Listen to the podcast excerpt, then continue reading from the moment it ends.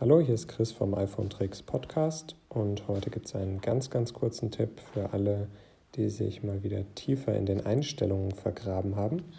Wenn ihr in den Einstellungen ähm, im Menü verschiedene Punkte angeklickt habt und eigentlich umständlich über den Pfeil oben links zurücktippen müsst, könnt ihr stattdessen auch den Pfeil einfach kurz gedrückt halten und seht dann, verschiedene Unterpunkte zu den vorhergegangenen Menüschritten und können dann direkt auf ganz an den Anfang springen oder auch nur beispielsweise zwei Schritte auf einmal zurückgehen.